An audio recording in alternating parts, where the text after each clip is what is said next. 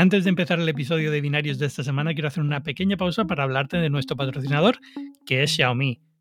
Ya me has escuchado hablar otras veces de los nuevos Xiaomi 11T y 11T Pro, pero es que son dos móviles de cine que tienen todo lo que necesitas y mucho más. Son móviles que destacan sobre todo por su carga ultra rápida de 120 vatios. Esto es una tecnología exclusiva de Xiaomi que permite recargar tu móvil por completo en tan solo 17 minutos. Imagina poder cargar el móvil de 0 a 100% pues mientras te duchas o mientras preparas una reunión de última hora o mm, es que incluso cuando lo pones a cargar ahora, antes de que se acabe el podcast lo habrás cargado dos veces si hace falta. Pues eso es posible con el nuevo Xiaomi 11T y 11T Pro. Y no porque la batería sea pequeña, que sería el truco fácil, sino todo lo contrario, es una batería enorme de 5000 mAh, suficiente para todo un día de teléfono aunque no pares de usarlo. Y por supuesto, los nuevos Xiaomi 11T y 11T Pro ofrecen todo el rendimiento posible gracias a su procesador de máximo rendimiento Snapdragon 888, su pantalla de 120 Hz para que disfrutes de una fluidez máxima y un sistema de triple cámara que te dejará con la boca abierta. Salen unas fotos espectaculares. Descubre más en mi.com o entrando en el enlace que te voy a dejar en las notas del episodio. Muchas gracias Xiaomi por patrocinar este episodio de Binarios. Y ahora sí, vamos con él.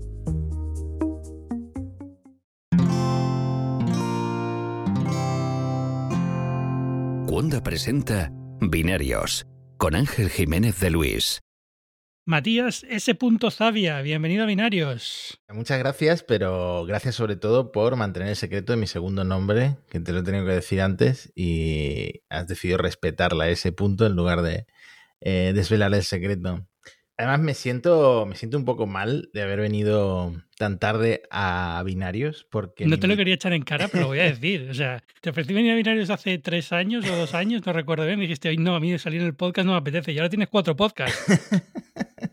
Sí, además es que tú como fundador de Cuonda eh, alojas gratuitamente todos mis cuatro podcasts y yo nunca te he hecho el favor de, de venir a binarios. O sea que soy el mayor caradura que, has invitado jamás. No hay ningún problema. El único que le tengo rencor por no venir es a Manu Contreras, porque ya me, me, ha hecho pedirle tres veces que venga, porque dice que no, y digo, pues ya está, ya lo descarto, pero luego me deja caer que a lo mejor, entonces se le vuelve a pedir y dice, no, no. yo creo que sí. Yo le paso el testigo y, viene. Aunque como lo tengo en, en, los anillos del Apple Watch, veo que está muy ocupado haciendo yoga, haciendo caminatas eternas, así que es un hombre dedicado a su cuerpo. Yo odio este tipo de gente, tío. O sea, la gente que está con el Apple Watch y te está todo el puñetero día recordando en notificaciones que está haciendo lo mejor que tú. Yo lo llevo fatal, pero fatal. Y además, cuando vas a seis horas de diferencia es peor, porque te despiertas y ya la gente ha completado círculos. Y dices, pero tío, que yo me acabo de despertar, no he tomado ni un café. Y hubo un momento que lo acabé silenciando, porque es que además siempre he competido con él. O sea, espero que escuche esto, porque me voy a meter con él durante un minuto. He competido con él un total de nueve veces en los anillos del Apple Watch en estas competiciones de una semana. Me ha ganado las nueve veces. Es imposible ganarle porque siempre hace días perfectos y yo siempre flaqueo en algún día. Yo creo que lleva, lleva los cerrando los anillos desde que se compró el Apple Watch, hace años y años. porque siempre va poniendo cada vez de febrero perfecto, junio perfecto, agosto, dices tú, pero tío, Tim no te has puesto malo ni un puñetero día. Debería felicitarlo a Tim Cook en persona por ser la persona que más anillos ha rellenado pues jamás. Debe estar por ahí, por ahí. Yo, yo me compré el, el, watch de salida el día 1 y el primer mes sí, estaba perfecto, pero luego ya ni de goña, vamos. Pero bueno, en fin. Ay, mucho que hablar. ¿Con qué empezamos? Pues no sé, esto es binario. Si quieres empezar por Apple, además es una empresa de la que yo suelo hablar también mucho. Sí, no, aquí no se habla mucho nunca de, Apple, pero bueno, vamos a hacer una excepción en este programa y vamos a hablar de Apple. Ah, bastante cosita de Apple. Eh, bueno, para la gente que no, no, te haya escuchado, pero imagino que la mayoría te ha escuchado, porque si no te escuchan en Cupertino, te escuchan en Elon o en Churros con Chocolate, o ahora, ¿dónde te escuchan? Bueno, es que precisamente con mi cara dura he aceptado esta nueva invitación tuya. Más bien la he forzado para promocionar un nuevo podcast, mi cuarto podcast que he lanzado esta, esta semana y que se llama Parsec. Además, la hago con Javier Atapuerca, que es un ingeniero espacial que trabaja en muchos proyectos de la Agencia Espacial Europea, donde sabe muchísimo y, nada, me hizo mucha ilusión que quisiera hacer un podcast conmigo y el primer episodio yo creo que nos quedó bastante redondo, así que si el oyente de binarios quiere pasarse a escucharlo, pues parsecpodcast.com. Cualquiera que esté escuchando Elon también, pues le gustará este, porque al fin y al cabo son las eh, tonterías del espacio estas que le gustan a Elon Musk, eh, solo que llevadas un poquito más a todo el mundo que se está moviendo en este, en este mercado, ¿no? Que es mucha gente. Exactamente. El otro día eh, leía el dato y son como 125 empresas de lanzamientos de cohete, así que tenemos temas, yo creo que ad eternum y bueno, ya veremos si hay mercado para tantas empresas de lanzamiento, ¿no? Bueno, hay espacio ahí de sobra. espacio, si hay algo en el espacio, es espacio. y basura, espacio y basura. y basura, espacio. Hablaremos también de esto porque toca con, con Steve Wozniak, pero vamos a hablar de lo del programa de recambios de Apple, tío, que me, me ha hecho mucha gracia. Yo creo que es eh, un giro, bueno, inesperado. Mm, quizá mm, cualquier analista se lo hubiera esperado porque están todos los reguladores, ¿no? Con el tema de, pues eso, del derecho a la reparación, del derecho a que el usuario pueda recambiar las piezas que se suelen romper y, bueno, ya hemos visto regulaciones en la Unión Europea, en Estados Unidos.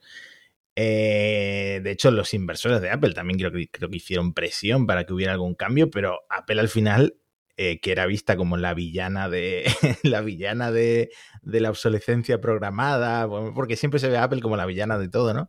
De repente da un giro de 180 grados y lidera lo de las reparaciones vendiendo a los usuarios las piezas del iPhone para, para que lo reparen en su casa, ¿no? Además, sin invalidar la garantía, por lo que he leído. Bueno, eso es lo que vamos a ver en qué queda, ¿no? Porque como solo lo han anunciado, pero no hay todavía datos concretos, pues esto no empieza hasta el año que viene aquí en Estados Unidos, y vete a saber para cuándo en España, ¿no? Pero bueno, no empieza hasta dentro de unos meses, pues tampoco es que hay unos datos que sepamos muy bien qué va a pasar con garantías y demás. En principio sí, está la gracia de todo esto es que no invalida la garantía, siempre y cuando estés utilizando las piezas de Apple oficiales, imagino que las herramientas oficiales de Apple y todas estas cosas. Es decir, al final imagino que Apple pues tampoco es Mm, destrozo el teléfono eh, arreglándolo, intentando arreglarlo yo no me sale, voy a la Apple Store y me lo arreglan de nuevo y me lo ponen todo bien, ¿no? Imagino que tendrá que haber algunos límites, pero, pero en principio tiene buena pinta, o por lo menos por lo que, por lo que he visto. Dicho esto, es que qué cosas se suelen romper en la pantalla, fundamentalmente, en la batería. La batería que se degrada, sí. Y, y, módulos de cámara, pero es que cambiar módulos de cámara en un iPhone ya, ya requiere un poquito más de maña, porque ya es soldar y esas cosas, creo, ¿no? Mm. O son cintas flex de estas que puedes encajar, pero... Quizá el panel de trasero también. el panel trasero y tal, sí, pero, pero bueno, imagino que esto va a ser bastante caro, es decir, los, los componentes de Apple no van a ser los más baratos del mercado, ni mucho menos. Claro, eso es lo que también pienso, que si ya los de iFixit te venden sus herramientas, te venden cositas, pero son carísimas. Exacto. yo acabo comprando cuando, cuando cambio el iPhone 6S la pantalla, que he cambiado como 20 pantallas de iPhone 6S, eh, las compro siempre en AliExpress porque cuestan 10 euros, pues no sé si a mí lo de Apple me, va a valer, porque claro, mi, padre no sé si va a querer gastar lo que vaya a costar la pantalla en Apple. Claro, pero digamos, ese es el precio que justifica que se mantenga la garantía, porque ahí sí, si te, te cargas algo, pues bueno, ya has pagado una pantalla a un precio de, oro, pues se justifica la reparación, ¿no? Claro, exactamente, para que no vayas luego con la pantalla Eso azulada, exacto. Con, fugas de luz o cosas rarísimas. sí, sí. Pero bien, porque, pues bueno, porque es un, yo creo que es un cambio que por lo menos calla mucha gente. No creo que mucha gente lo vaya, lo vaya a utilizar, pero callará mucha gente. Abrirá un poco la puerta también a, terceros que quieran hacer herramientas y cosas así, porque bueno, digamos, las oficiales de destornillador de Apple, pues a lo mejor no te lo vas a comprar, ¿no? Pero el de otro sí. Y, y luego a mí me ha gustado la idea de que también sirva para los Mac, pero no estoy muy seguro que puedes cambiar en un Mac, porque los Mac casi están más integrados ya que los iPhone. Sí, es cierto. O sea, lo que tendría más sentido es la batería, pero como son como varias baterías ahí bien escondidas, no sé, también pueden que puede que con estos rediseños que están haciendo al pasarse a Apple Silicon eh, hayan facilitado las cosas. La verdad es que hace tiempo que no me paso por uno de estos desensamblajes de iFixit pero, por ejemplo, con el iPhone 13 ha ocurrido que al, reorganizarlo por dentro también han hecho más fácil cambiar ciertas cosas. Pues a lo mejor hacen lo mismo con el MacBook Air del año que viene, quién sabe. Imagino que cosas como teclas y tal será fácil de cambiar, cambiar y eso es lo que, lo que irán enfilando desde el primer momento. Pero claro, estaba pensando más en el sentido de, bueno, si van a hacerlo tan modular, lo mismo vas a poder cambiar algo en plan la, memoria o el, o el, disco duro, pero evidentemente ni nada de eso se va a poder cambiar en un M1 ni en un M2 que sepamos, ni en un M3, ni en nada. Claro, va todo en la memoria integrada en el, SOC, así que es imposible. Pero bueno, bien, un buen cambio. Hablando de SOCs, tío, ¿qué me cuentas de lo de esa semanita?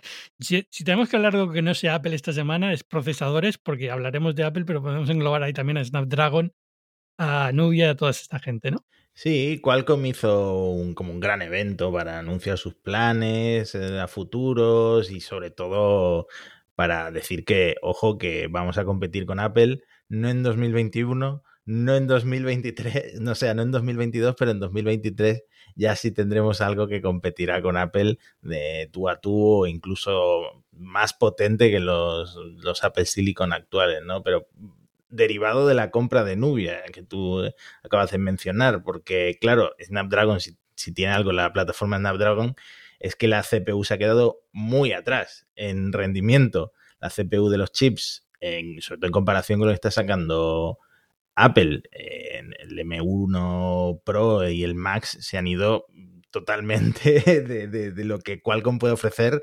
y eso se vio en la Surface Pro X que sacó Microsoft, que al final no rendía, vamos, no estaba a la altura para lo que costaba el precio que tenía, y ni siquiera la sucesora. Porque es que, es que, claro, a Qualcomm le pilló un poco que no, no, no, habían preparado algo tan serio como lo que venía preparando Apple, ¿no? Bueno, pero llevan desde 2017 con esto, tío. Y se supone que son los que mejor posicionados estaban para sacar esto, ¿no? Con lo cual es, bueno, yo entiendo que en 2017 no tengas algo, pero estamos en 2021 y no es que no lo hayas visto venir. Tú mismo te aliaste con Microsoft para decir que ibas a lanzar esto, ¿no? Entonces noto ahí un poco de dejadez. Yo creo que era más de posicionamiento. Ellos pensaban que iban a hacer procesadores para máquinas muy ligeras y, y, poco potentes, ¿no? Mm, algo más en plan Chromebook.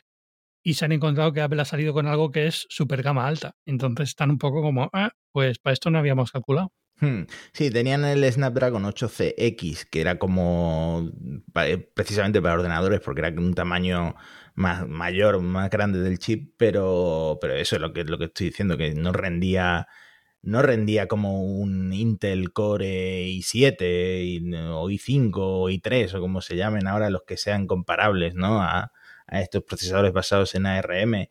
Y de ahí viene la importancia de la compra de Nubia, que es esta empresa que además fue muy polémico porque como la fundaron ex empleados de, de Apple y también había alguno de Google, arquitectos de chips, sobre todo el, el Gerard Williams este, que eh, acaba de actualizar su LinkedIn hace una semana para dejar claro que él fue el arquitecto de chips de Apple desde el Apple A7 hasta el Apple M1 Max, o sea, eh, básicamente una lista de éxitos uno detrás de otro, uno detrás de otro. Eh, este es el hombre que luego funda Nubia, que luego Apple lo demanda porque supuestamente mientras seguía trabajando en Apple eh, estaba ya fichando empleados de Apple para hacer este nuevo emprendimiento que no sé si ese juicio ha, ha, salido ya o no. Lo último que supe es que, todavía no había empezado. Y, mm, y, claro, luego los compra Qualcomm. Y ahora Qualcomm sí tiene algo con lo que competir con Apple, pero no todavía. Dicen que este, este primer Snapdragon con eh, núcleos, con CPU Nubia, lo van a tener para agosto de 2022, pero que no van a empezar a licenciarlo a terceros en 2023. O sea que a lo mejor las primeras Surface eh, con el eh, Snapdragon con Nubia no los vemos hasta dentro de dos años. Y ojo, porque se acaba de, eh, o se va a expirar ahora, el acuerdo de exclusividad que tenía Qualcomm con Windows, y entonces ahora puede venir MediaTek a hacerle a Microsoft un procesador basado en ARM más rápido y que, que, bueno, que lo tengan, de hecho, antes que esto es Qualcomm con Nubia. Entonces ahora eh, Qualcomm está un poco entre la espada y la pared y, tiene esa presión de que tiene que competir con Apple que eh, acaba de lanzar el M1 Max, pero que el año que viene va con el M2 y el siguiente va con el M3 y ya pasan a 3 nanómetros. O sea, lo tienen complicado, ¿no? Sí, yo creo que esto, o sea, voy a hacer un poco de profeta, pero esto acaba con, con este hombre, eh, ¿cómo has dicho que se llamaba? El de Apple. Sí, Williams, Gerard Williams. Williams. Esto acaba con Williams diciendo que en Qualcomm no le comprendían y que, despedido, diciendo que en Qualcomm no le comprendían, que es imposible trabajar en esa empresa y, y que por eso salió todo mal, ¿no? Porque es. es... A ver, el, el, plan de salida es evidente, ¿no? Es decir, eh, eh, Williams no es tonto. Es decir, eh, lo que haces cuando sales de Apple es montar una compañía sabiendo que te van a comprar, ¿no? Es un poco la. Claro. No vas a ir directamente a trabajar para Qualcomm porque sacas más dinero de otra forma, ¿no? Y consigues mejor de otra forma más allá de que a lo mejor incluso tienen algún tipo de acuerdo de no competir o lo que sea. Pero, pero evidentemente en Qualcomm tiene que es otro juego de política, ¿no? Ya tienes tienes que tienen departamentos internos que compiten entre sí, tienen aunque creo que lo van a separar todo bastante, ¿no? O sea, Snapdragon ha anunciado esta semana que lo separan por completo. Sí, tienen un evento ahora, el, creo que el 30 de noviembre. Sí, tío, el de Hawái, ¿no? Sí. Oh, eh, es que qué viaje, tío, qué viaje. Este año no sé si estás yendo de eventos con todo lo de la pandemia, pero... Eh, no, este... no, no. Yo, yo, además, este Qualcomm me invitó un año y ya no me volvió a invitar. yo, y, y, eso que me porté muy bien, ¿eh? yo, yo, fui a, a San Diego Sí. Y, mm, y, no me volvieron a invitar tampoco. También es verdad que no anunciaron nada tangible y no pude escribir sobre sí. nada, porque ¿de qué voy a escribir? ¿De resultados corporativos? Pues no, no te escribo nada. Y lo de Hawái siempre me ha dado mucha envidia, porque es, es como un es destino que... A ver, desde España es una paliza de viaje, pero merece la pena, porque es verdad que es, es la leche. O sea, yo estuve, bueno, lo típico que haces, ¿no? Porque luego dices, bueno, ya que estoy en Hawái, me quedo un par de días por mi cuenta y mi mujer vino también a Hawái y estuvimos en Hawái ahí un par de un par de días y sí, muy bien, evidentemente, en diciembre en Hawái, pues oye, hombre, yo soy de Canarias, que tampoco se está mal, pero, pero hombre, siempre se agradece, ¿no? Además, es como, es como, una oportunidad de cuándo me voy a ver yo en Hawái, ¿no? Pero nunca, nunca, nos han invitado, la verdad.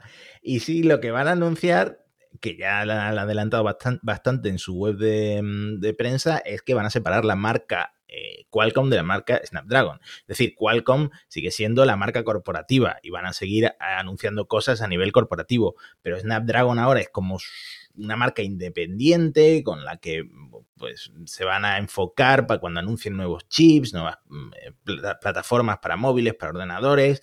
De hecho, ahora el logo ese de la llamita va a ser el principal. No vamos a hablar de Qualcomm Snapdragon, vamos a hablar solo de Snapdragon. Eh, otros cambios que, que, anunciaron, por ejemplo, fue que el tema del 5G, que absolutamente todos los móviles con Android eh, tienes que estar eh, mencionándolos con el apellido 5G, el Snapdragon no sé qué, no sé cuánto, 5G, pues eso también lo van a quitar porque ya se sobreentiende que todos los chips llevan 5G, soportan 5G, entonces han hecho como un cambio de marca y de, de estilo en general, pero también un poco para separarse de la marca Qualcomm. Yo no sé si realmente el usuario asocia a Qualcomm a polémica.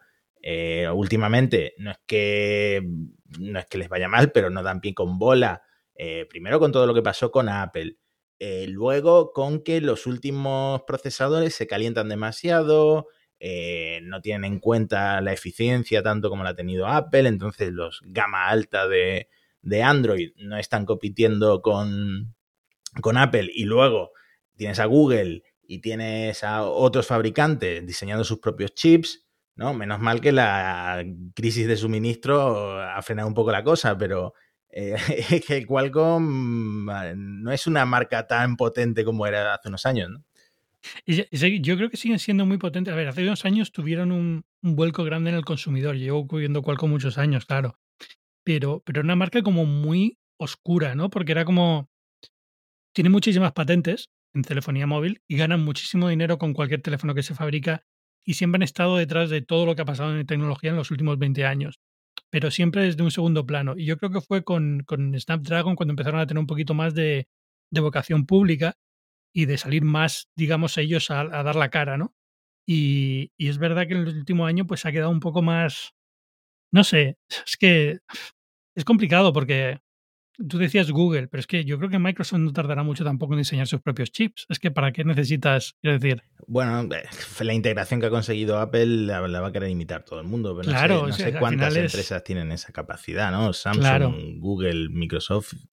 Pero las que lo tengan lo van a aprovechar. Y luego lo que tú dices es que MediaTek va a salir ahora. Samsung probablemente también esté interesada en crear chips para, para, para portátiles, ¿no? Y entonces, eh, en cuanto vayamos a ver portátiles en Windows que funcionen astronómicamente mejor que los de Intel, pues ahí va a empezar a, ponerse las cosas muy complicadas, ¿no? Y va la presión va a ser muy grande por, por, por tener chips. Entonces, no sé. Yo no. Mmm, no sé, no sé. Veo a Qualcomm muy bien, en el sentido de que como empresa sigue teniendo muchísimos, muchísimos fuentes de, de ingresos, ¿vale? Porque tienen control en casi todo en todos sitios, desde carga inalámbrica en cuanto a patentes pero al mismo tiempo es como, es que el negocio por el que se han hecho famosos de cara al público es el que se va a resentir más, ¿no?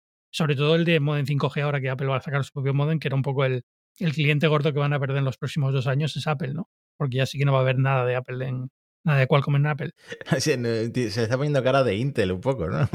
no sé. Exacto. Es que yo creo que todo se le está poniendo un poco cara de Intel. También me da rabia porque es que Intel tampoco, quiero decir, le pasa lo mismo. Es decir, Intel tiene lo mismo en el mundo de la informática. Es decir, tienen, tiene muchísimas cosas. Intel no solamente son los, los procesadores. Pero, pero es verdad que la cara que todo el mundo conoce de Intel son los procesadores y es la parte donde están sufriendo. Evidentemente luego tienen procesadores para servidores, tiene muchísimas cosas que están yendo bien, pero no es la parte que conocemos nosotros, es la parte que conocemos nosotros, parte que se está poniendo un poco mustia, ¿no? Sí. Eh, que puede salir adelante, pero es, es, complicado. Sí, bueno, es que al final llevamos cuántos minutos hablando del futuro de procesadores ARM, ARM, ARM y, no, y, es que AMD, Intel los hemos mencionado de pasada porque ya nadie considera que sea el futuro de los ordenadores, por lo menos en portátiles, ¿no? Yo no sé qué futuro tienen el arquitecto. Pueden tenerlo. O sea, yo creo que les falla la narrativa también. Es decir, alguna vez has, yo voy a hacer una confesión, jamás he sido capaz de controlar las diferentes generaciones de Intel. No sé qué es un no sé cuántos Lake y qué es un no sé cuántos mm, lo que sea. Tiene unos nombres completamente absurdos eh, para, para diseñar el procesador, pero luego la arquitectura, pero luego no sé qué. Y al final es como, yo ya me he perdido en esta mar de, de nombres extraños de tal, ¿no? Y es como, es que no sé qué van a sacar. Es decir, sé dónde van, hacia dónde van y sé que también van intentando rebajar y dónde están en cuanto a nanómetros y tal, y que no son comparables los nanómetros de Intel con los nanómetros de TSMC. Pero no soy capaz de tener una idea clara de cuál es el camino adelante porque lo han complicado en exceso. Creo, no sé. Es la sensación que tengo yo desde hace tiempo con Intel. ya te, lo juro, que es que no sé, no sé qué es Kaby Lake. Me preguntas qué es Kaby Lake, no sé, he escrito sobre ello, pero no tengo ni idea. Sí, bueno, de hecho, eh, ahora que lo mencionas, no lo hemos dicho antes, pero Snapdragon también va a, cambiar la nomenclatura de los chips. Ahora ya no será el 890 y no sé cuánto, sino que va a ser el, directamente el 8, generación 1, y el año que viene el 8, generación 2. También va a simplificar las cosas, porque también se le estaba quedando en ese sentido cara de Intel. Sí, no, es complicado. Eh, pero bueno, no sé. ¿Ves? Por eso eh, Apple lo tiene muy fácil, porque como es el M1, M2, M3. que por cierto, también ha habido eh, tema con esto. Por lo menos, pues se ha empezado a rumorear un poco ya que llega con M2 y que llega con M3. Sí, ha habido mucho, muchos rumores y bueno, también los hubo antes de que salieran los M1. El, el primero es que va a haber un M1 dúo que se supone que son como dos M1, me imagino que Pro o Max funcionando en serie y que esto puede servir pues para un iMac Pro mm, o para un Mac Pro. No sé muy bien cómo van a plantear el Mac Pro, no sé cómo van a conseguir que sea tan potente ya de primera, con la primera generación de, del Apple Silicon, eh, porque bueno, lo que están haciendo con el Max es eh, que es un chip, un M1 muy grande, ¿no? con muchos núcleos. Y bueno, serían esos chips grandes, pues multiplicado por dos. Bueno, de hecho, literalmente el, M1 Pro es un M1 Max cortado por la mitad, básicamente, literalmente cortado por la mitad. sí. Eh, bueno, claro, yo ¿a qué ordenador estoy esperando? No estoy esperando el, iMac Pro, porque mi iMac, lamentablemente, mi iMac con Intel lo compré hace poco, pero sí que quiero renovar mi MacBook Air, que tiene un mogollón de años, es el de 2010, y, mm, y estoy esperando y llevo mucho tiempo esperando a el, MacBook Air nuevo que se dice que va a tener colores y tal y cual y que vendría con eh, ya sí los primeros M2, si es que se mm. llaman M2. Eh, que tendrían, pues también se fabricarían con esta litografía de 5 nanómetros, pero mejorado, o sea, tienen núcleos mejorados de alguna manera, y eh, no pasarían a 3 nanómetros hasta 2023 con la generación M3, que es eso que se filtró, que los nombres en clave son Ibiza, Lobos y Palma, como en homenaje a las islas españolas. y, pero eso no se esperan hasta 2023. Y yo lo que estoy esperando precisamente es el MacBook Air con M2, que según eh, Bloomberg, según Mark Gurman, debería salir a principios de 2022. Ya toca, sí, hombre, a ver, imagino, eh, teóricamente la transición acaba a finales de 2022, ¿no? Tenía que tener todo el catálogo ya con, con M's. Está, está, todo retrasado en realidad, ¿no? Porque decíamos, decía Gurman que iba a ser todo en verano, lo del MacBook Pro y el... Sí. Bueno, quiero decir, a Apple ya solamente le queda el iMac grande, que si quiere lanzar un mini más potente, pero que en principio no tiene por qué, y luego el Mac Pro, que es el que es, que es un poco la incógnita porque es el que más el que más procesador tiene de Intel ahora mismo, ¿no? Eh, Sí. Lo sean. Sí, Entonces, pero yo creo que lo pueden, lo pueden solucionar muy fácil. El, el iMac Pro, como tú dices, con, con una con un, eh, con un M1 Duo, o como lo quieren llamar, un M1 Max Duo, y, y el Pro lo mismo. O sea, le metes dos o le metes cuatro M1 Max y se acabó. O sea, no tiene mayor. A mí me parece que el Mac Pro está un poco maldito, porque, eh, ok, de la papelera, que, bueno, fue un poco fracaso, pasan al, a este Mac Pro que prometía muchísimo, que mm, mucha gente se compró por 40 mil dólares, el Marques Brownlee se compró uno, etcétera. Y ahora la siguiente generación, como ya viene con Apple Silicon, pues se presupone que no necesita ser tan grande, ¿no? No lo sé. Bueno, eh, es que ahí yo creo que a lo mejor lo que marca sobre todo si lo quieren hacer modular y poder mantener esta idea de meterle tarjetas para cambiarlo y tal, tiene que tener una serie de medidas estándar, ¿no? Entiendo. Si quieres poner una gráfica, tiene que tener hueco para eso. Sí, Pero es que no sé muy bien cómo lo van a enfocar ahora en esta generación. Yo tengo la sensación de que fue un ordenador siempre como que se sacó para salvar una crisis de imagen, pero no realmente, porque yo creo que la idea de Apple es que no había mercado para esto. O sea, que realmente el mercado ese estaba muy pequeño, que realmente el mercado iba a cambiar cuando llegaran estos procesadores y un poco se vieron en, el, en la tesitura de que hubo mucha, que fue cuando hicieron este evento, que invitaron a unos bloggers les enseñaron y dijeron lo de, sí, nos hemos pintado una esquina térmica con el, con el diseño este de la, de la papelera y entonces tuvieron que salvar un poco la cara y decir, bueno, vamos a hacer algo que, que un poco, digamos, eh, nos saque de aquí. Entiendo que es parte del razonamiento que ha llevado a hacer un Mac Pro que ha durado una generación, que va a durar una generación y ya está. Eh, igual que un iMac Pro, es decir, la iMac Pro que sacaron con Intel fue, ha sido una generación, que es muy raro también, ¿no? sí. Entonces, no, no sé, es, eh, es, es- es una pena, pero es, eh, no sé, también imagino que para el tipo de cliente que va tampoco pasa nada. Es decir, al final le damos mucha importancia a estos ordenadores, pero son realmente máquinas muy profesionales para un tipo de público muy, muy pequeño, porque la mayoría de los profesionales con un MacBook Pro tira perfecto, ¿no? Entonces, es, muy, es, un caso muy, muy particular. No sé, sí, la verdad, es- bueno, también tenían que fabricarlos en Estados Unidos, ¿no? Esa era la gracia del, último Mac Pro. Pero mm, no sé, no sé si llegará a haber gente enfadada, sobre todo los que se compraron las ruedas, las ruedas de, No- de 700 dólares. bueno, esos todavía pueden utilizar la carcasa como una, la base de una moto, una cosa así. ¿verdad? Los que no tienen ruedas no pueden ni moverlo. Pero, pero no, o sea, yo entiendo que esa gente se lo compra sabiendo hasta dónde llega el límite de este tipo de productos. Son productos muy especializados que para la tarea que se compraron sí van a seguir valiendo muchos años. Es decir, tampoco es que vaya a quedarse obsoleto el Mac Pro el año que viene cuando saquen un modelo con, con los M, ¿no? Al final, lo que pasa es que es verdad que va a quedar en evidencia que los M son muy superiores a los Intel, ¿no? Pero ya está.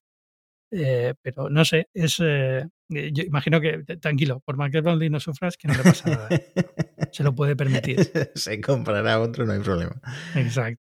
Y la productora de Hollywood que también se lo puede permitir. O sea, no te preocupes. Bueno, yo sigo Entonces, esperando mi, mi, me- me preocupa más MacBook. Me preocupa más el, el diseñador que se compró un MacBook Pro y el teclado le va mal. A Eso sí que le fastidia, ¿sabes? Pero, pero al, al- el Mac Pro no, no hay problema ninguno. Bueno, eso se acabó. Ahora todo el mundo está muy contento con el MacBook Pro. No sé, tú, tú sí lo has probado, ¿no? Yo no, no lo, lo he probado en el- la el- Store solamente. El más básico, ¿vale? El, el M1 Pro. Eh, más básico, que es el que está capado. Y muy- es que pff, es que da igual, va como un tiro, tío. Va todo fantástico. Es que, es que el- yo uso un M1 y también me sobra por todos lados. Es que no tiene mayor. Sí, a mí lo que me da mucha envidia cuando voy a una Apple Store y empiezo a probar los ordenadores es, eh, obviamente están recién instalados, pero lo rápido. Tú puedes abrir todas las aplicaciones que hay en el, en el esto de, de aplicaciones, las abres todas a la vez y se abren inmediatamente. Y claro, comparas con mi, con mi iMac, que además fue el último que salió con Fusion Drive, que, que, bueno, depende de la, la lo lleno que tengas el disco duro, empieza a ralentizarse y me da mucha pena haberme gastado tanto dinero en un iMac con disco duro, ¿no? Bueno, SSD y disco duro. Bueno, pero eso todavía se lo podías cambiar, ¿no? Sí, estoy. Ya no está en garantía. Estoy pensando a ver si me atrevo a abrirlo. Hombre, pero vamos, de cabeza, tío. Sí, sí, sí. Algo, le meteré un SSD bastante más grande. Aunque si ya te vas a comprar un M1 el año que viene, un M2 el año que viene, a lo mejor ya no te compensa, ¿no? Pero vamos, en, en principio yo lo haría sin dudarlo. Vamos, es que en día el precio que están las unidades de SSD también y son Mm. las compatibles con ese ordenador concreto. Sí, Vamos, pero como eh, yo tenía antes otro iMac de esos más gorditos eh, de 2007 y mm, bueno, perdón, de 2009 y era más fácil de abrir porque este es como más fino obviamente y parece que está como más pegadito todo, me da un poco más de respeto. Entonces, lo de abrir la pantalla y llegar a cargármela, que sería muy típico, no sería la primera pantalla que me cargo, pues me da más respeto. Pero sí, ahora que no, está en garantía ni nada, tendré que hacerlo. Yo le perdí mucho miedo a eso en, en, el mundo cuando empecé a trabajar, hacíamos auténticas barbaridades, ¿no? Y eh, en aquella época hacíamos despiece de productos.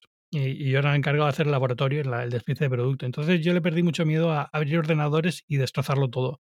Y nunca me cargué nada. Creo que solamente me, me cargué un ordenador una vez. El resto del tiempo, y he abierto cosas súper complejas, ¿eh? ahora lo pienso y digo, qué estupidez. O sea, abrir un iPod, ya me dirás tú, en la época. ¿Qué, qué, qué valor tenía, ¿no? Pero, pero y eran más complicados de abrir, porque en aquella época se usaba pegamento, se usaba, no era tan fácil como hoy. Y, le perdí bastante miedo a todo esto y te digo que no hay ningún problema. O sea, el, iMac, con que tengas un poquito de cuidado, lo puedes abrir sin problema tú, fácil, fácil. Venga, te cuento, la próxima vez que venga a Binarios te cuento cómo me ha ido. ¿Cómo te has cargado tu iMac? sale mal. Arreglo el iMac, sale mal.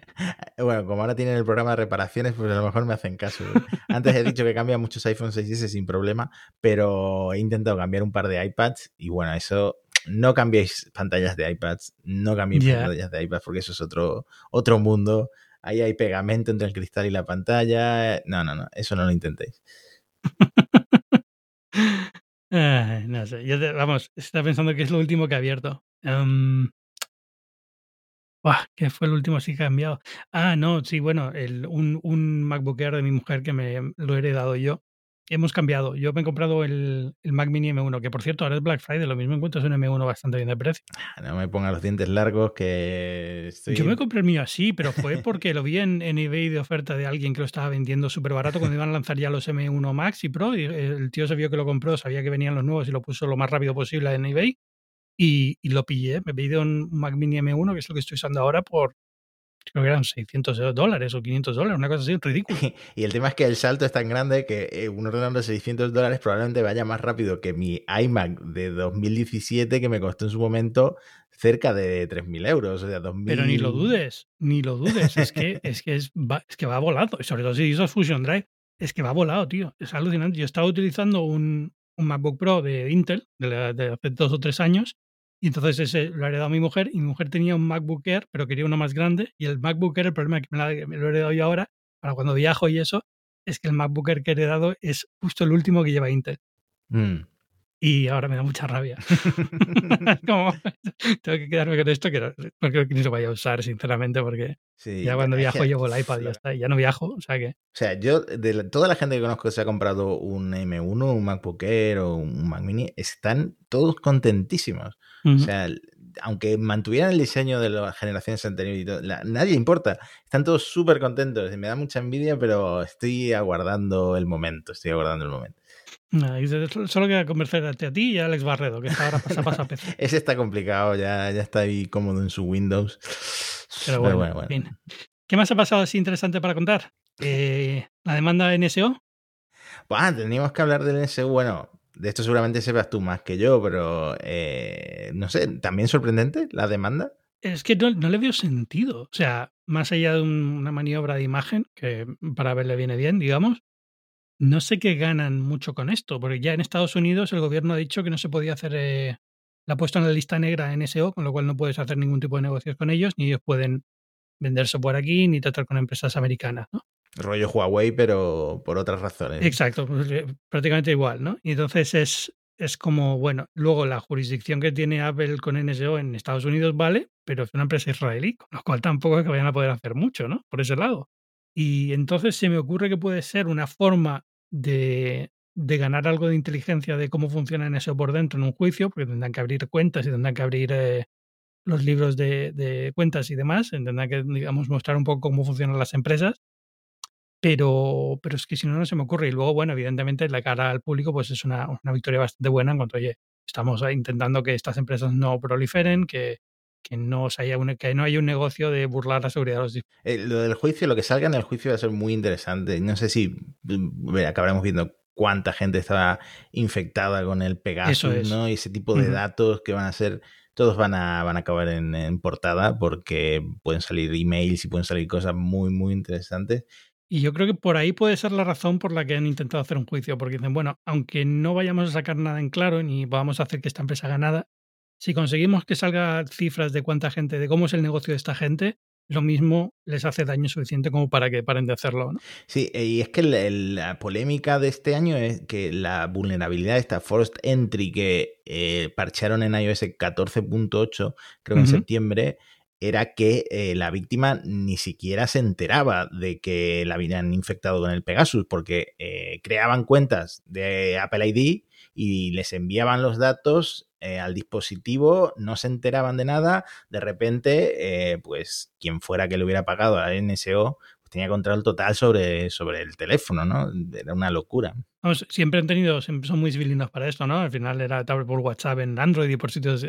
Y esta gente, y entiendo que hay un negocio para este tipo de empresas, yo creo que el problema con NSO es que han cruzado la línea y se han convertido en mercenarios. Es decir, ya no es le damos este software a la CIA y le damos este software al, al MI6 y le damos este software al, al, Mossad, ¿no?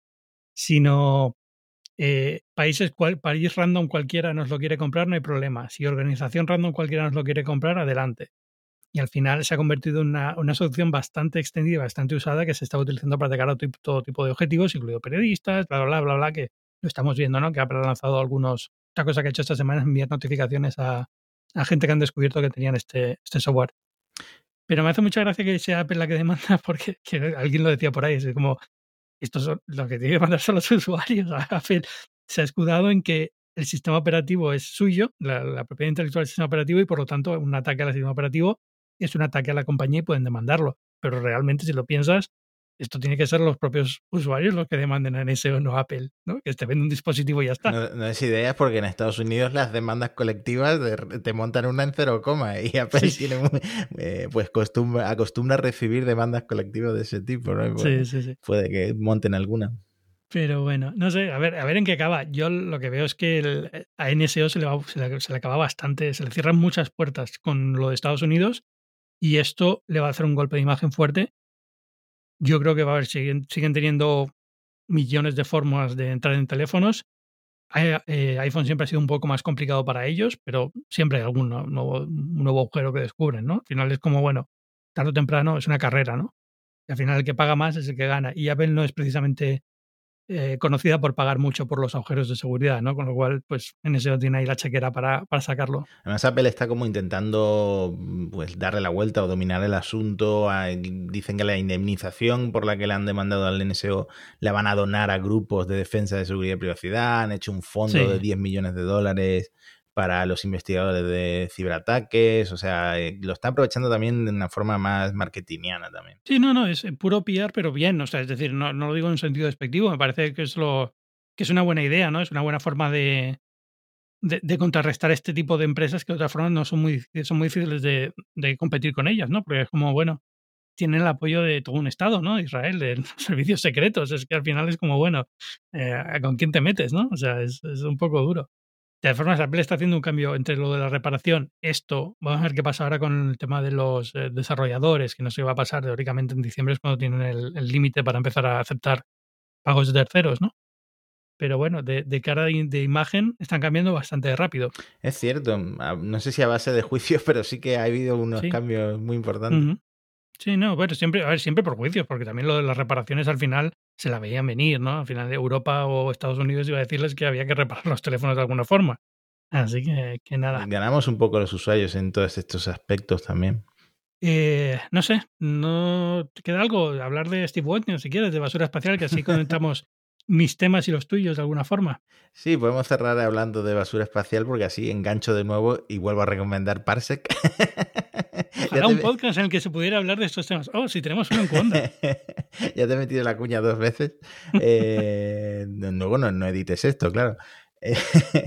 y lo de Steve Bosniak, te, propuse hablar de Bosniak por, un lado porque íbamos a hablar de Apple y por otro por su último emprendimiento, que este hombre eh, lo lían, lo lían para fundar cosas y concretamente hay un tipo que se llama Alex Feeling que trabajó en Apple, en el equipo del iMac original y que ya ha liado a Steve Bosniak para eh, fundar un par de cosas. Fundaron una empresa que se llamaba Wheels of Zeus, eh, las ruedas de Zeus, eh, que el acrónimo era como WOZ, el apodo de Wozniak, y, mm, y, les fue mal. Era básicamente habían hecho AirTags, pero basados en GPS y no sé qué, qué, otras tecnologías, pero les fue mal, cerraron y ahora han fundado juntos una nueva compañía con sede en Hawái precisamente que se llama eh, Privatier y mmm, es de basura espacial.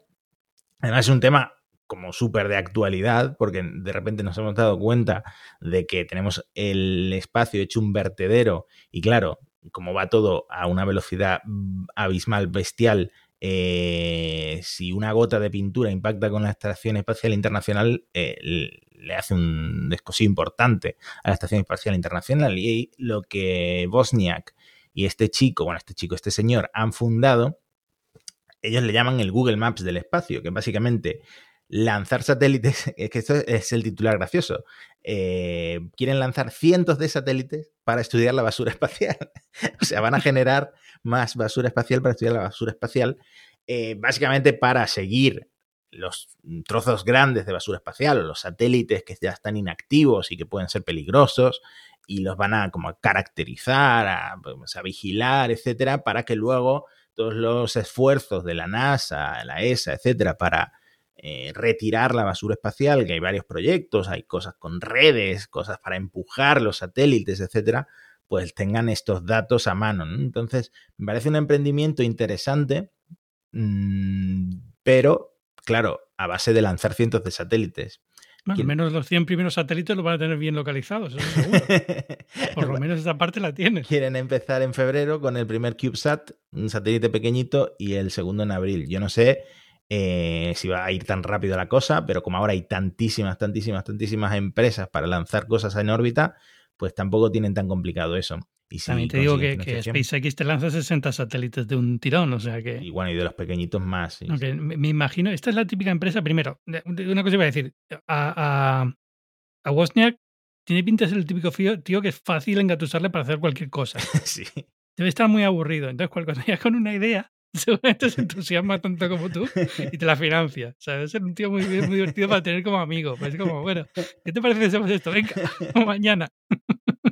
Sí, y, y, luego, esta es la típica empresa que me imagino a Elon saltando en algún momento, en cuanto le quiten un poquito de protagonismo, saltando y diciendo que él lo puede hacer mejor y más rápido. Sí, sí. De repente te inventa un eh, torpedo para salvar a los niños de la cueva, un submarino de estos, pues también te puede inventar algo para, para quitar la basura espacial. Quitar la basura espacial. Es un tema, es un tema que me, preocupado, me preocupaba bastante siempre, pero luego me doy cuenta de que la gente como que lo ignora, la gente digo, la gente que está en el mundo del aeroespacial, como que no le da tanta importancia, ¿no? Es como, eh, en los medios tiene la basura espacial el gran problema de esta civilización y luego la NASA dice, no, no, si podemos seguir lanzando cosas, no te preocupes. es como, sí. bueno, ¿hay, ¿hay, un problema no hay un problema? y, lo, y, lo que se viene ahora con las constelaciones de Internet, que claro. unos quieren 40.000, otros quieren 20.000.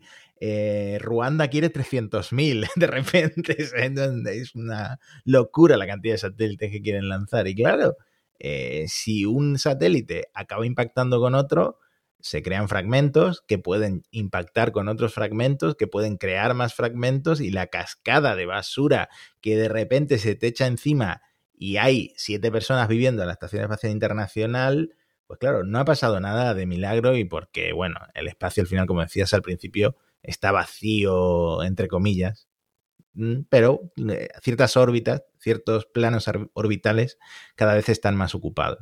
Bueno, la, la, semana pasada pasó, ¿no? Con un satélite ruso que se lo cargaron y estaba entrando ya, digamos, dentro del límite de, de, lo que es la órbita de la Estación Espacial sí, Internacional. Tuvieron que encerrarse en las cápsulas. De hecho, el primer episodio de Parsec, perdona por la tercera cuña, eh, va sobre eso. Hablamos, nos centramos en todo lo que pasó cuando Rusia lanzó ese misil, que fue una crisis diplomática brutal. Y, mm, y bueno, al final no pasó nada, por suerte, pero ahora toda la gente que opera satélites tiene que preocuparse de que hay una nube de debris, de, de restos, eh, dando vueltas en el espacio a toda velocidad por culpa de los rusos del misil ese que lanzaron. No, es, de verdad que no se me ocurre ni siquiera cómo solucionarlo, porque es como. Es, es, un problema gordo, pero al mismo tiempo, ya te digo, la sensación que tengo es que parece más un problema gordo a futuro que ahora, y luego que es, es difícil de, de, porque claro, una red, una cosa así, pero es que las redes también se rompen si le pasa una cosa a una velocidad como la que lleva esta estos satélites, ¿no? Sí, no, bueno, hay, hay muchas propuestas, pero todavía no hay nada serio y quién sabe cómo lo van a acabar solucionando o si algún día tendremos que lamentar algún accidente gordo. Por culpa Es que de eso la es lo que me, me huele, eso es lo que me preocupa, que hasta que alguien no se dé un golpe y se mueran cinco astronautas, aquí no se va a mover un dedo, ¿no? Porque es como, bueno, mientras no pase nada, pues no, como si no pasara nada, ¿no? Bueno, si, si no se está haciendo tanto por el cambio climático, que ya estamos con los climas extremos, pues el espacio le preocupa mucho menos a los políticos. Ya, no, por eso es, que es eso. Al final es eh, a- que le preocupa es, pero si hay más empresas tipo SpaceX independientes que quieren hacer lanzamientos, ya les empezará a preocupar más, ¿no? Porque ahí sí que les afecta no poder hacer un lanzamiento o que el lanzamiento les salga mal. O si tienes una constelación de 30.000 satélites y se te van cayendo 10.000 todos los, todas las semanas por problemas de basura espacial, pues ya te lo empiezas a tomar un poco más en serio, ¿no? Sí, en cuanto hagan una- alguna regulación de, oye, cuidado SpaceX, deja de, sal- de lanzar esto porque tal, mm, empezan a cambiar las cosas. Bueno, nos lo contarás en Parsec, imagino. Sí, la basura espacial eh, la seguiremos mucho porque además mi compañera ha hecho muchos proyectos de basura espacial, así que mm, tengo al mejor experto conmigo para Parsen. Un basurero espacial. sí, existen. Bueno, y de churros con chocolate, ¿qué me cuentas? Pues que anunciamos hace muy poquito con un vídeo, que además lo vieron como 10.000 personas de repente el vídeo, eh, que vamos a ¿Cuánto volver. te has arrepentido de ese vídeo? Eh, yo estoy arrepentido porque lo acabo viendo hasta mi suegra, pero no, la verdad es que guay. Y mm, la gente tiene- tenía ganas de que volviera, de que Sandra y yo volviéramos a las chuminadas. Y además, Cuonda necesitaba un contraparte para eh, Cliffhanger, porque Cliffhanger Pero en urgente- cualquier momento urgentemente, se ha desmadrado mucho. ¿eh? que en cualquier momento os buscáis algún problema, alguna demanda judicial con Cliffhanger. Y nada, Churros es el humor un poco más, eh, menos desfasado. Y, Políticamente correcto. y de hecho queda con Sandra para grabar mañana, así que mm, tendréis este domingo el primer episodio de la tercera temporada. Wow, perfecto. Pues ya sabéis, eh, cuando acabéis este podcast, a escuchar Parsec. Y cuando acabéis Parsec, escuchar churros con chocolate. Y Cliffhanger, quitarlo ya y ya está, no hay problema. A este, a este episodio de Binarios tiene que ponerle publicidad, eh, ya en el hashtag ad, para que no te denuncien, porque ya hemos hablado de mis podcasts casi más que de Apple. ¿no? No, pero me ha merecido la pena. Muchas gracias por venir a Binarios esta semana, Matías. Nada, muchísimas gracias a ti por esta invitación y perdona que hace tres años te dijera que no. No te preocupes, está, está olvidado. Ahora es Manu Contreras, es el que, al que tenemos que presionar para que venga a Binarios. Lo voy a está. presionar, lo voy a presionar. Le voy a ganar una actividad de estas del Apple Watch. Muchas gracias. Bueno, no digo porque aparte de todos los podcasts que has nombrado, también te pueden seguir y leer en, en Gizmodo en español. Sí, no hay que olvidar que es mi trabajo principal. que si no, mi jefe se enfada. Nunca coincidimos tú y yo en Gizmodo, ¿no? A pesar de que yo estuve en Gizmodo unos años. No, y Yo creo alguna que tú vez. llegaste cuando ya no estaba. alguna vez, eh, de hecho, el, eh, ayer mismo, bueno, ya nos metemos en anécdotas, pero ayer mismo estaba escribiendo sobre una noticia de direcciones IP y de que se acaban las IPv4 y tal y cual, que llevamos diciéndolo 20 años, eh, y buscando enlaces para enlazar o de backlinks, me encuentro con un artículo tuyo. Y de vez en cuando sí que encuentro artículos tuyos de mm, eh, en Gizmodo y algunos muy graciosos, como uno de cómo conseguir un huevo sin cáscara, eh, una, una cosa así. Eh, ese siempre lo comparto porque es muy divertido. Es que en Gizmodo tenemos un archivo brutal. Tenemos un archivo brutal. Yo te- creo que tengo un número por ahí de cómo doblar, eh, cómo, cómo doblar el cable de los cascos, que tuvo muchísimo éxito en su momento. Sí. Y creo que sigue siendo uno de los de mayor tráfico de Gizmodo Sí. en español. Es que Gizmodo de repente una cosa la ven un millón de personas. Escribir allí, además de muy divertido, Yo me lo pasé genial, la verdad, el tiempo que estuve. Me dio una pena enorme no poder seguir, pero me, dio- me lo pasé enormemente bien. Eh, en fin. Bueno, pues Gizmodo en español. Ya, bueno, y los que me quieran leer a mí, aunque no escriba sobre cómo sacar un huevo de, de la cáscara, lo pueden hacer en el mundo, en el mundo.es, es muy interesante, en muchísimas otras publicaciones. Y por supuesto, escucharme aquí en Binarios, un podcast semanal de tecnología en el que tenemos un invitado y hablamos con él de, de la actualidad y que forma parte de Cuenda, una comunidad de podcasts independientes en español donde tenemos podcasts excelentes como Parsec, como Churros con Chocolate, como Elon, como Cupertino, como Mixio, como muchísimos. Os gusta la tecnología, la ciencia, el humor, tenemos de todo, o sea, no hay problema. Tenemos, tenemos hasta Cliffhanger, o sea, que imagino que tenemos hueco para... Tenemos los brazos, nuestros brazos pueden abrazar a todo tipo de pop. Muchísimas gracias por estar aquí y nos escuchamos la semana que viene. Chao. Hasta luego.